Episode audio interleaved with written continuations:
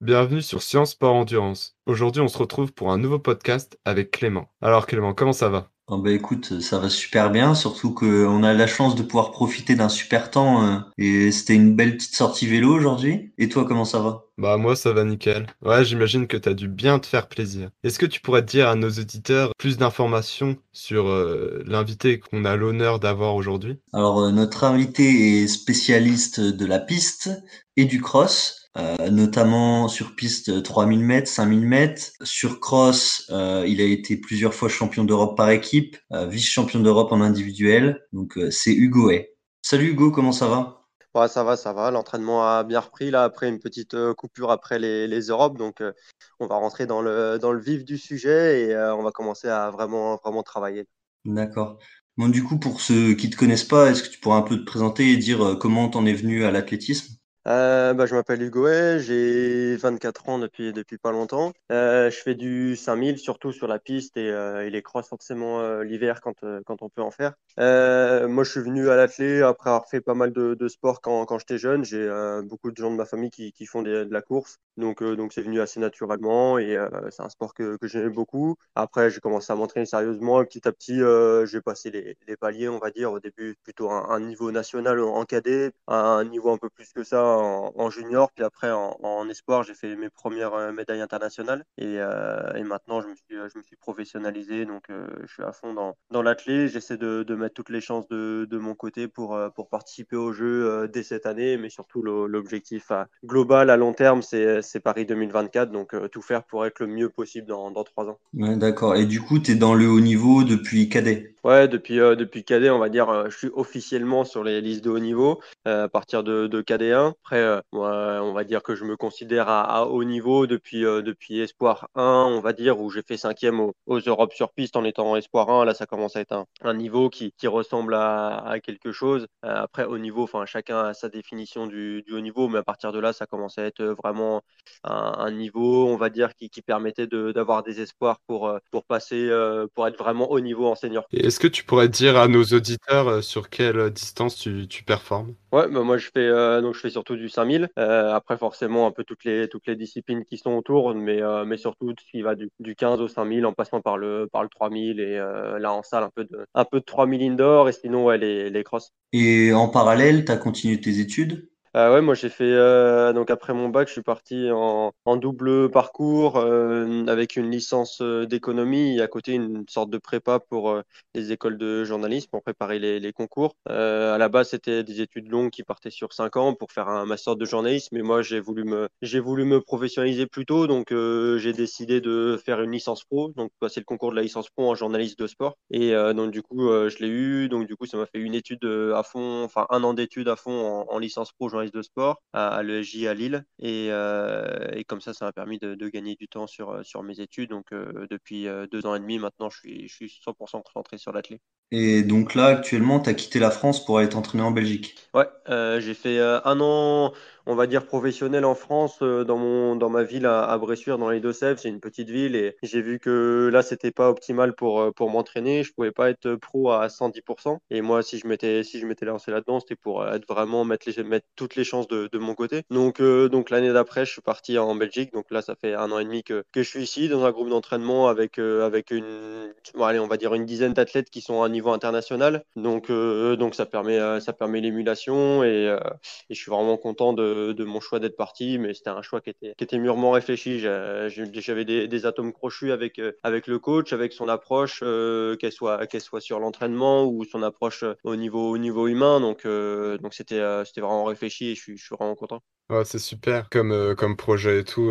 J'imagine que tu dois plus t'épanouir là où tu es maintenant que peut-être en France où tu avais moins de moyens et tout, comme, comme tu le dis. Ouais, ouais, non, non, euh, bah ouais, c'est, c'est, c'est vraiment épanouissant parce que euh, on sent, nous, on a un projet qui est, qui est mis en place euh, sur, euh, sur plusieurs années et, euh, et là, voir, voir que les progrès, que les progrès sont là, ça, ça fait du bien. Et en plus, c'est vraiment une émulation qui est saine au, au sein du groupe. Il n'y a pas, il a pas un mec qui est un peu, un peu, un peu branleur ou qui manque, qui manque d'humilité. Donc, donc ça, c'est parfait pour, pour se tirer vers le haut. Et, et là, on voit que, que tous on progresse et ça se passe vraiment dans dans une ambiance saine. Donc ça, c'est ce que je voulais. Donc, donc ouais, non, c'est top. Et de voir que les choix, bah, c'est quand même un choix fort de, de partir à l'étranger. De voir que, que ce choix-là, il paye, c'est sûr que, que ça fait plaisir. Ouais, c'est sûr que ça doit pas être un choix forcément facile. Et du coup, maintenant, on aimerait parler un peu d'optimisation de, la perf. Donc, est-ce que tu pourrais nous parler un peu de, de ce qu'est un entraînement pour toi, une semaine type, SP 3000, 5000 sur piste? Ouais, bah nous, on va dire qu'il y, y, a plusieurs, bah, forcément, phases dans l'année. Mais euh, la, la, phase qu'on a le plus souvent, c'est la phase où on est dans un entraînement de base pour, euh, construire vraiment des, fondations solides. Et ça, c'est nous, notre entraînement, il est basé sur ça, donc euh, sur l'aérobie. Essayer vraiment de, faire en fait une base de pyramide qui est, très très solide pour ensuite pouvoir aller déposer un peu, un peu d'anaérobie par la suite pour faire le fine-tuning, on va dire. Mais, mais voilà, donc une semaine, une semaine type, c'est pour moi entre allez, 100, 105 et 125 km d'entraînement. Ça peut aller un peu au-dessus euh, en stage, mais pas beaucoup plus. J'ai dû faire euh, une ou deux semaines à 140 avec euh, en gros 9 sorties, 9 sorties course à pied, entre ouais, 8-9 sorties course à pied, deux séances de muscu, deux séances de renfort ou trois, souvent un jour de repos ou alors un jour où, enfin sur le jour de repos, on fait seulement muscu ou on, où on court pas. Et, et dedans, en gros, c'est quasiment, quasiment que des footings. donc soit allure récupération, soit allure endurance. Souvent deux séances dans la semaine, donc euh, mercredi, dimanche, où là c'est plutôt euh, des tempos, euh, donc du tempo un peu en dessous de 2 millimol. Et, après, bah, après forcément quelques séances de temps en temps, un peu un peu type VMA avec des 400 et quand on quand des 400, des 600 et puis quand on se rapproche des compètes, des, des, vrais SP avec avec avec un peu de volume, des changements d'allure et, voilà. Ouais, un entraînement qui est relativement quand même polarisé comme on dit, donc une un gros volume volume basé sur l'aérobie, comme tu le dis, à, basse intensité et en même temps pour pouvoir faire à côté des entraînements très durs, type VMA, etc. Non? Ouais, voilà, c'est ça. C'est vraiment, c'est vraiment, c'est vraiment polarisé. C'est-à-dire qu'on on ne travaille pas dans, dans la zone grise euh, intermédiaire entre, entre 2 et 4 millimoles, on va dire. Que, donc voilà, après, c'est vraiment très polarisé dans le sens où on fait quand même beaucoup, beaucoup d'aérobie et euh, beaucoup à basse intensité par rapport à ce qui se fait, ce qui se fait autre part. Et euh, ça pourrait paraître être un, entraînement un peu assez, assez facile. C'est vrai que c'est pas, pas la méthode d'entraînement la, plus difficile. mais, mais voilà, après, ça, ça permet vraiment d'avoir des, des, fondations solides et même en, en anaérobie, quand on fait des, des séances, vraiment, souvent, c'est vraiment monstrueux par rapport à ce qu'on peut voir, euh, ce qu'on peut voir ailleurs. Mais, euh, mais voilà, toujours un peu, un peu dans du, dans du contrôle. On n'est jamais vraiment à, 110% et euh, on est quand même assez, assez souvent plus ou moins frais. Donc, donc ça change quand même par rapport à, l'entraînement que, que j'ai pu connaître avant. C'est vraiment une méthode qui est différente. Ouais, et du coup, pour préciser, pour ceux qui connaissent pas, 2 millimoles de lactate, c'est le seuil aérobie et 4 millimoles, c'est le seuil anaérobie. Ouais, voilà, voilà, en gros, c'est ça. Et tu pourrais nous préciser un peu tes allures du coup pour euh, se faire une idée? Ouais, pas de souci. Bah, du coup, euh, nous, donc moi en tempo, euh, donc c'était plutôt du tempo 1.5 minimol. parce que bon après il y, a des trucs un peu difficiles que, que moi je je comprends pas enfin je je maîtrise pas avec avec les termes mais pour pas qu'on rentre dans de l'anaérobie de l'aérobie en gros euh, bon, vous, vous allez sûrement comprendre ce que, ce que veut dire mon coach. Mais du coup, nous, on est plutôt à 1.5 1.5 minimol. Et, euh, et du coup, moi, à cette allure-là, je suis plus ou moins à 3.20.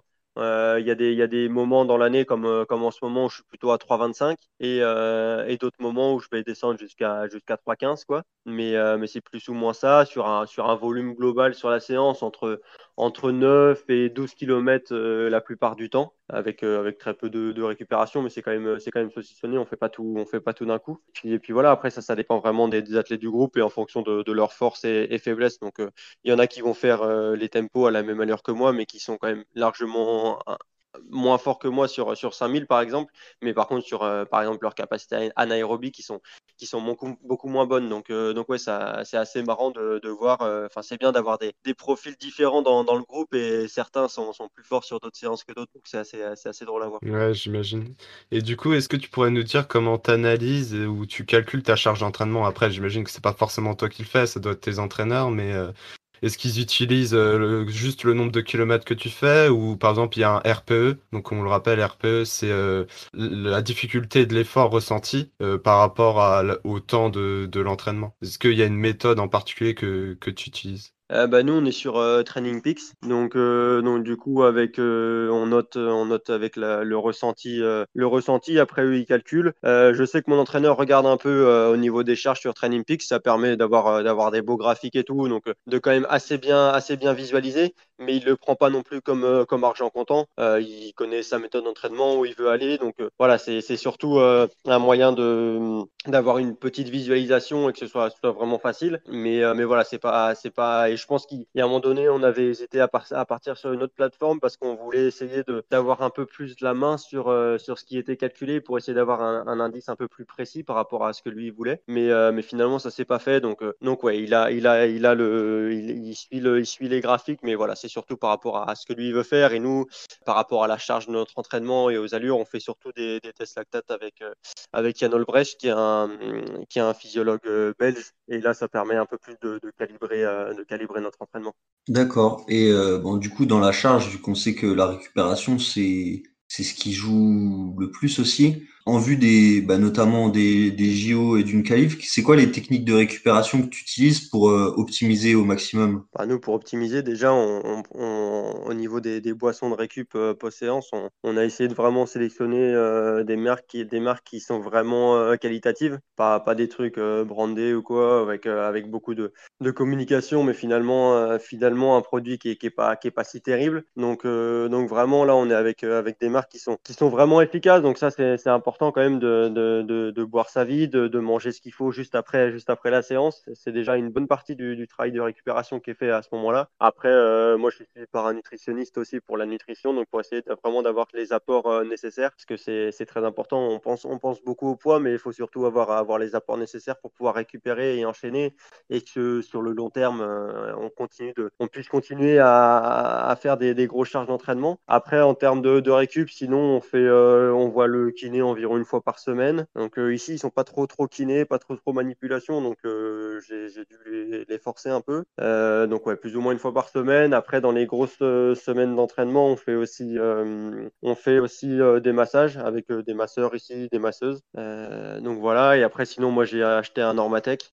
donc après les, les grosses journées ou après les journées où on a fait du tempo, un peu de kilométrage, je les mets le, le, soir avant de dormir. Et de temps en temps, je fais je fais des bains froids chez moi quand quand on a fait une bonne semaine de travail, à la fin de la semaine de travail euh, pour terminer. Tu as parlé de Normatec, euh, ça me dit rien, mais j'imagine que c'est de l'électrostimulation. Ah ouais, euh, Normatec, c'est des bottes de, de, pressothérapie. Ouais, parce que du coup, c'est sûr que, et, que, bah, que ce soit l'alimentation, le sommeil, l'hydratation, c'est 95%. Après, c'est les petits détails. Ah ouais, non, clairement, clairement, c'est vraiment la base. Euh, sommeil, alimentation, hydratation, c'est la base de la base. Donc, euh, donc déjà en optimisant sur ça, on fait, on fait, on fait une grande partie du boulot. Donc, euh, donc c'est sûr que c'est vraiment important d'avoir des, bonnes stratégies et de ne pas faire n'importe quoi dans ces, dans ces domaines-là. Et après le reste, tout ce qui est massage, kiné, botte de pressothérapie, bain, etc. C'est vraiment du, c'est vraiment le petit plus qui, qui peut faire la différence. Et après, ouais, si moi aussi je fais, je fais pas mal, je fais pas mal d'étirements le, le, soir pour faire un petit retour au calme et essayer d'être assez frais le, lendemain au niveau, niveau musculaire. Mais ça, c'est un truc qui est, personnel. Il y en a qui n'aiment pas, mais moi, j'aime bien me prendre ce petit temps-là le, soir. Sinon, je me sens un peu, un peu raide le lendemain matin euh, pour repartir.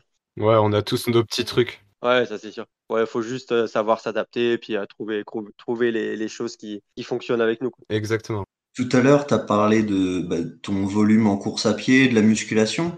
Mais euh, donc je te suis sur Twitter et je vois que tu parles pas mal de vélo, mais c'est pas quelque chose que tu pratiques en plus de la course à pied? Non, euh, on fait très peu de très peu d'entraînement croisé. Ça m'arrive euh, d'avoir dans mon entraînement 45 minutes de, vélo ou quoi, soit après la muscu, soit dans, bah là par exemple en ce moment j'en ai une fois par semaine parce qu'on est dans une phase où on est en train de reprendre, donc de, de, monter le kilométrage petit à petit. Donc comme ça, ça permet de, faire un peu plus de volume sans, sans avoir de choc. À partir du moment où on est dans la dans la fin de la première phase de, reprise, euh, on en, on en met plus du tout parce que euh, on essaye d'optimiser au, au, maximum ce qu'on fait. Donc du du coup, euh, l'optimisation, ça passe par euh, bah, la course à pied. Donc, euh, donc c'est pour ça qu'on passe pas par, par de l'entraînement croisé. D'accord. Et donc dans ta jeune carrière jusqu'à maintenant, tu as déjà eu des, des, blessures plus ou moins graves? Ouais, moi j'ai eu, on va dire, deux petites blessures, donc des petites tendinites ou des trucs, tu sais pas trop d'où ça vient.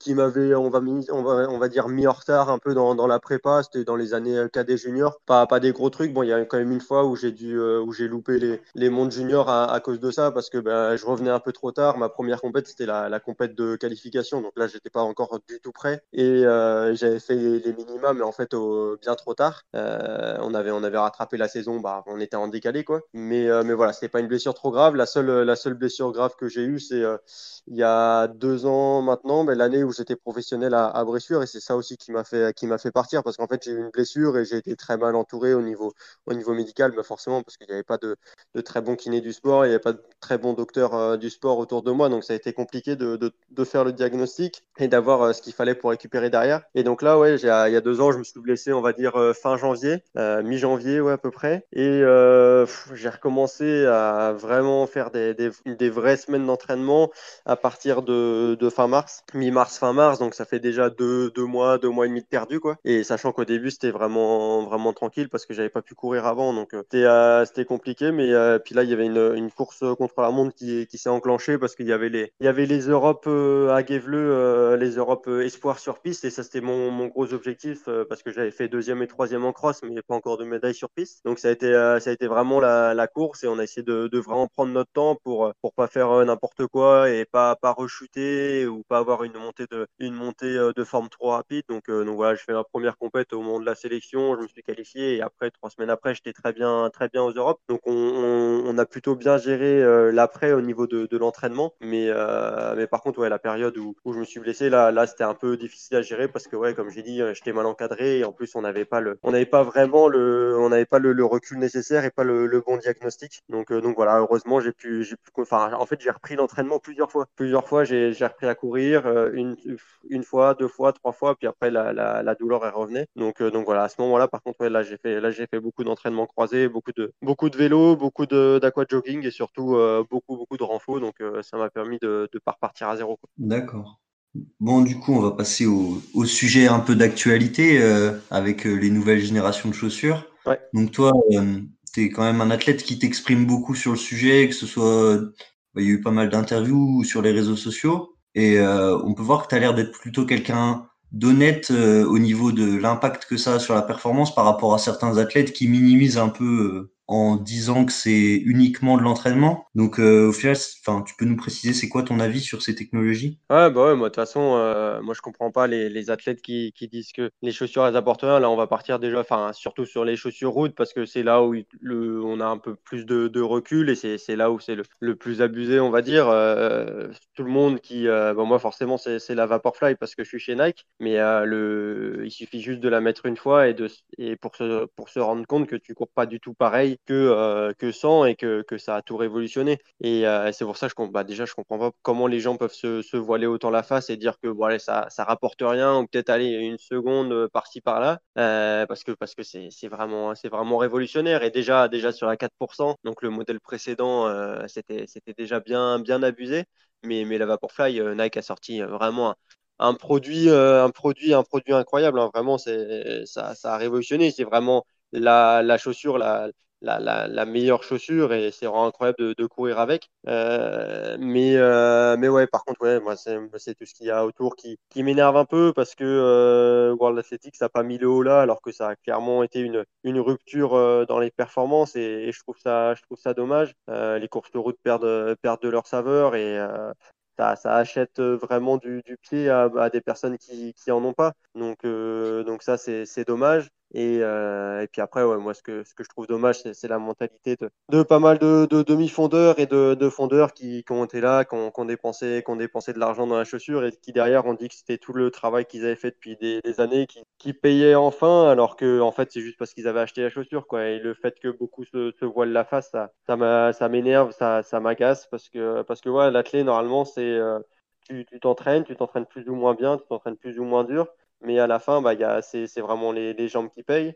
Et, euh, et là, bah, en fait, on a des gens qui, qui ont gagné beaucoup, et, alors que, que c'était pas du tout leur, euh, leur travail qui, qui, qui a payé, et c'est euh, assez agaçant. Ouais. Et est-ce que tu pourrais nous dire quand tu les as utilisés pour la première fois, ces chaussures en question? Euh, bah, moi déjà les 4%, je les ai utilisés pour euh, la première fois à l'entraînement, euh, c'était en 2017, non 2018 je pense. Et euh, déjà, en fait, sur des séries de, de 3 minutes, et là, je me suis étonné, je me suis dit, putain, je suis quand même, je suis quand même pas mal alors qu'on était en, reprise. Et ensuite, j'ai fait, un, j'ai fait un 10 km avec tempo sur une compète officielle. Là, je me suis dit, ah oui, quand même, elles sont bien.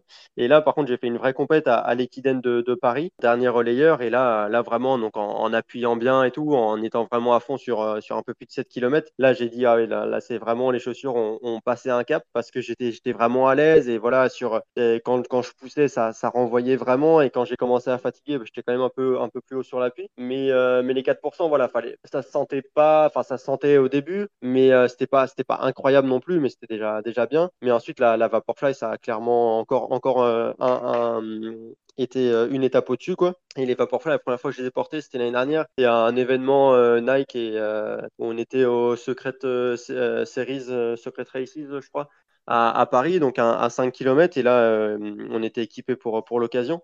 Et moi, j'avais une, une, séance d'entraînement. En fait, c'était euh, donc deux fois 5 km. Donc le premier 5 km euh, pour la course, c'était à 3,30, 3,25, on va dire, voilà, plutôt sur les allures tempo, comme, comme je vous ai dit tout à l'heure. Et le deuxième kilomètre, un peu plus rapide. C'est quelque chose qu'on n'avait pas fait, mais voilà, c'est on a fait ça. Et j'étais en début de en début de saison, pas, pas encore très très bien. on était vraiment sur, sur de la reprise. Et là, j'ai fait fait le deuxième 5 km à 3,10, 3,5, plutôt 3,5.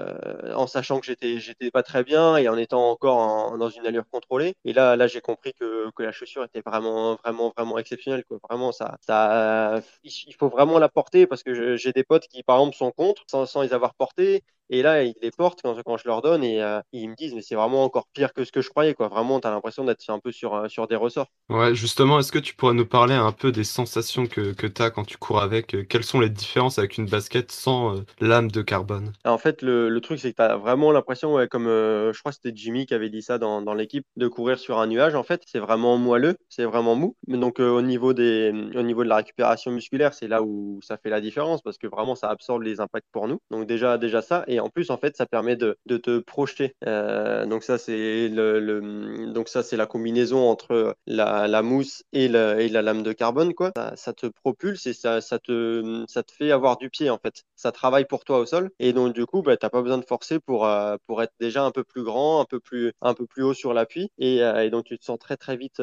très, très vite à l'aise. Et même quand tu fatigues, en fait, tu, tu descends pas sur l'appui, tu descends pas les fesses, tu descends pas les genoux. C'est, ça continue de, de t'emmener avec, avec une belle foulée. Donc, c'est, c'est vraiment une chaussure qui te, qui te fait courir bien. Tu sens que, que tu cours bien avec. Et euh, c'est vraiment difficile de ne pas aller vite avec, en fait. Ah ouais, impressionnant.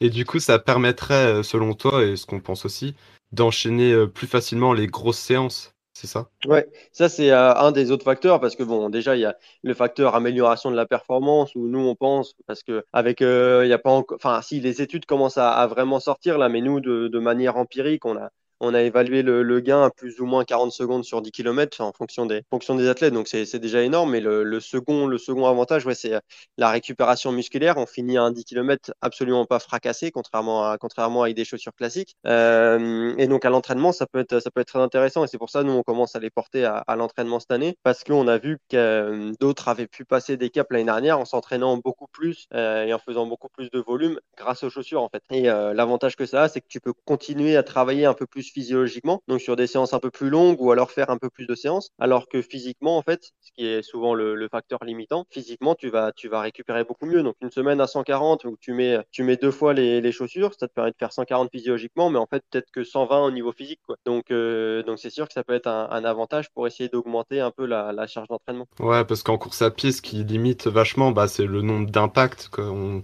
on inflige quand même à notre corps pas mal d'impact et au bout d'un moment, bah, on peut pas aller plus loin. Et le fait de porter ses chaussures, ça réduit ce nombre d'impacts et du coup, tu peux augmenter ta charge d'entraînement. Mais du coup, tu les portes pas forcément. Ouais, voilà, ça. Tu les portes pas forcément à tous les entraînements, que à des entraînements spécifiques, j'imagine, non? Euh, Ouais, bah nous déjà on les porte euh, quasiment pas. Mais non, non, je pense que ce serait contre-productif de, de, les porter euh, quasiment tous les jours comme euh, comme certains le font.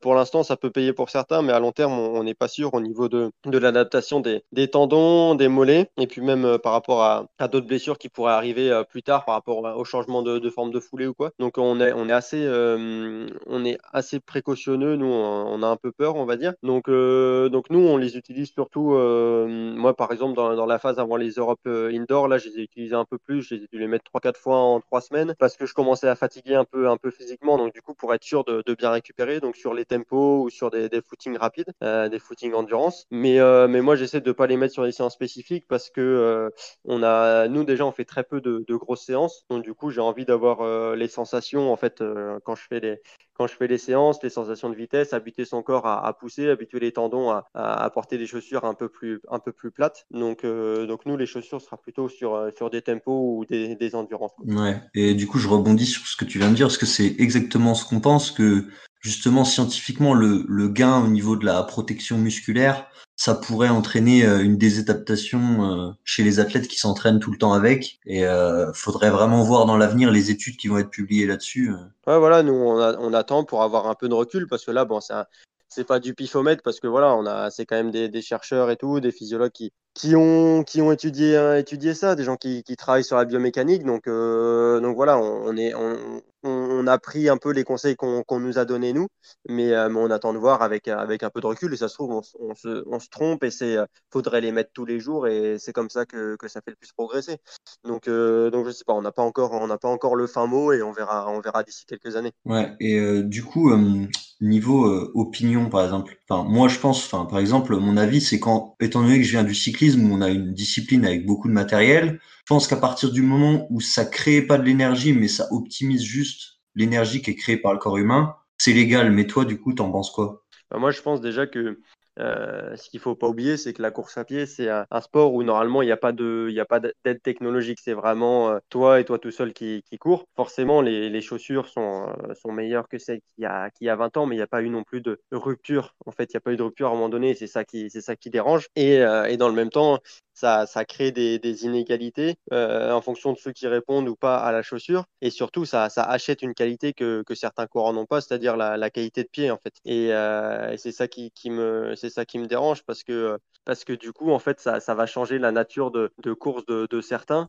et en, la faisant optimiser en fait juste grâce à la chaussure alors que normalement c'est par le travail qu'on essaie de, de, progresser. Donc euh, donc c'est ça qui, m'énerve un peu. C'est vraiment ouais, la, rupture de, performance qu'il y a eu qui est, qui est, quand même énorme. Et euh, quand tu vois de toute façon ça se voit hein, visuellement les, les, gens qui courent avec des, des chaussures carbone bah, ça rebondit ça, ça amplifie ça augmente l'amplitude de foulée quoi. et euh, donc tout ça au final c'était pour les pour les chaussures de running mais qu'est-ce que Qu'est-ce que ça donne la nouvelle génération de pointe euh, qui est quand même plus récente? Bah, La nouvelle génération de pointe, euh, on n'a encore euh, pas assez de recul pour, analyser de manière empirique ce qu'elle euh, ce qu'elle apporte et forcément bon il y aura des, des, études mais bon les études elles vont sortir d'ici d'ici deux trois ans. Déjà clairement il y a, y a un gain qui est qui est largement euh, moins important que, que sur la que sur la piste mais c'est euh, c'est juste fait dû au fait que ce qui compte dans les Vaporfly et, et les autres chaussures assimilées c'est c'est pas la plaque de carbone c'est vraiment la mousse. Et, et là bah, du coup comme il y a une hauteur de, de chaussures qui est réduite euh, par les par les pointes et par le par la réglementation bah forcément il y a, y a un avantage qui est qui est moindre. Moi donc du coup je porte la je porte la Dragonfly, donc la, chaussure euh, Nike de, euh, de, longue distance à partir du, du 3000, on va dire. Et, euh, ce qu'on ce qu'on peut voir, c'est que pareil, bon, déjà, il y a un peu moins d'usure musculaire avec par rapport à, par rapport à la Vaporfly, mais bon, si tu es faible, tu, tu, finis quand même un peu, un peu fracassé. Tu as forcément un peu de, de courbature le lendemain, mais, mais beaucoup moins qu'avec une chaussure normale et il y a un peu de, il y a un peu de rebond, un peu de, de bouncing là. Euh, quand, tu les testes, euh, moi je l'ai senti, j'ai senti directement et j'ai senti surtout sur, euh, sur ma première compétition à, à Mondeville où là j'étais vraiment bien, donc j'ai pu être un peu à l'écoute de mes sensations et là je, sentais que ça rebondissait un peu et quand en fin de course surtout, ben, là où tu peux t'affaisser avec des pointes normales, tu peux commencer à être un peu un peu bas sur l'appui. Euh, là aussi en fait ça te rehausse comme les comme les comme les Vaporfly, ça te permet d'être un peu plus haut sur l'appui et là ça, ça permet de, de pouvoir finir fort et je pense que depuis l'année dernière on voit des gens qui finissent aussi vite sur les courses, c'est pas pour rien en fait tu t'économises un peu au niveau euh, au niveau du début de course parce que voilà il y a ce il y a ce petit rebond, mais surtout si tu en as gardé et que tu peux envoyer la sauce, on va dire, dans, dans le dernier mille, là, la chaussure, elle va, elle va vraiment répondre et, et elle va t'emmener, elle va t'emmener un peu avec elle, quoi. Mais, euh, mais on est, on est loin de, on est loin de ce qui se fait au niveau, au niveau, au niveau des Vaporfly et, et des autres chaussures sur route. Ouais, on n'est pas près de la fin des records. Non, non, non, on n'est pas prêt. euh, on n'est pas prêt. Et puis là, en plus, il y a Adidas qui va, qui va arriver dans, dans le, dans, le- dans le jeu et euh, toutes, toutes les, toutes les marques vont vouloir continuer à cette, cette escalade de la technologie. Donc, on va voir où ça s'arrête. Est-ce qu'à un moment donné, World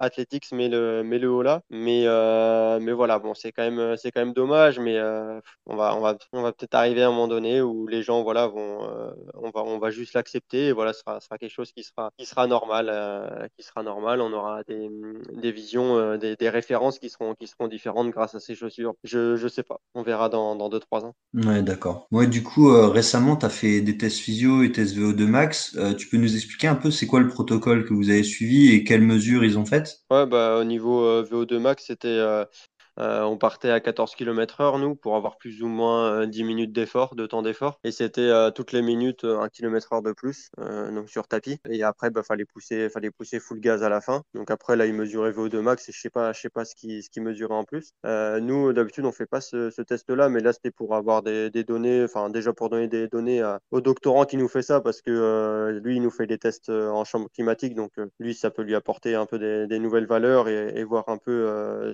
avoir des, des nouvelles données, quoi. Et, euh, et après, nous, ça nous permet aussi de, euh, d'avoir une valeur par rapport à nos tests lactate qu'on fait avec euh, le test de, de Jan Olbrecht, qui, lui, nous donne une, une référence en VO2 max et VLA max, mais en fait, qui sont des, des références pas absolues, en fait. C'est, c'est corrélé à à notre VLA max, donc forcément, euh, ça, ça va, ça dit pas grand chose par rapport à une, à une valeur absolue. Donc là, on voulait un peu, un peu voir entre les deux, euh, avoir des, des données en- entre les deux, parce qu'on a fait les deux tests à 4 jours d'intervalle. D'accord. Ouais, le but, c'est de vous per- enfin, c'est de permettre surtout à ton entraîneur de mieux calibrer l'entraînement et d'être toujours plus précis. Ouais, voilà, c'est ça, avoir, avoir des données, des données précises et pouvoir vraiment optimiser tout ce qu'on fait à, à l'entraînement, jamais être dans le, dans le un peu trop, quoi, ou dans le, dans le pas assez, par exemple. D'accord. Et du coup, euh, pour finir un peu cet entretien, est-ce que tu pourrais nous, nous dire tes objectifs euh, euh, à moyen terme et à long terme, on va dire? Ouais, bah, moi, mon objectif à, à long terme, c'est euh, vraiment être performant en 2024 parce que euh, j'aurai j'aurai 27 ans et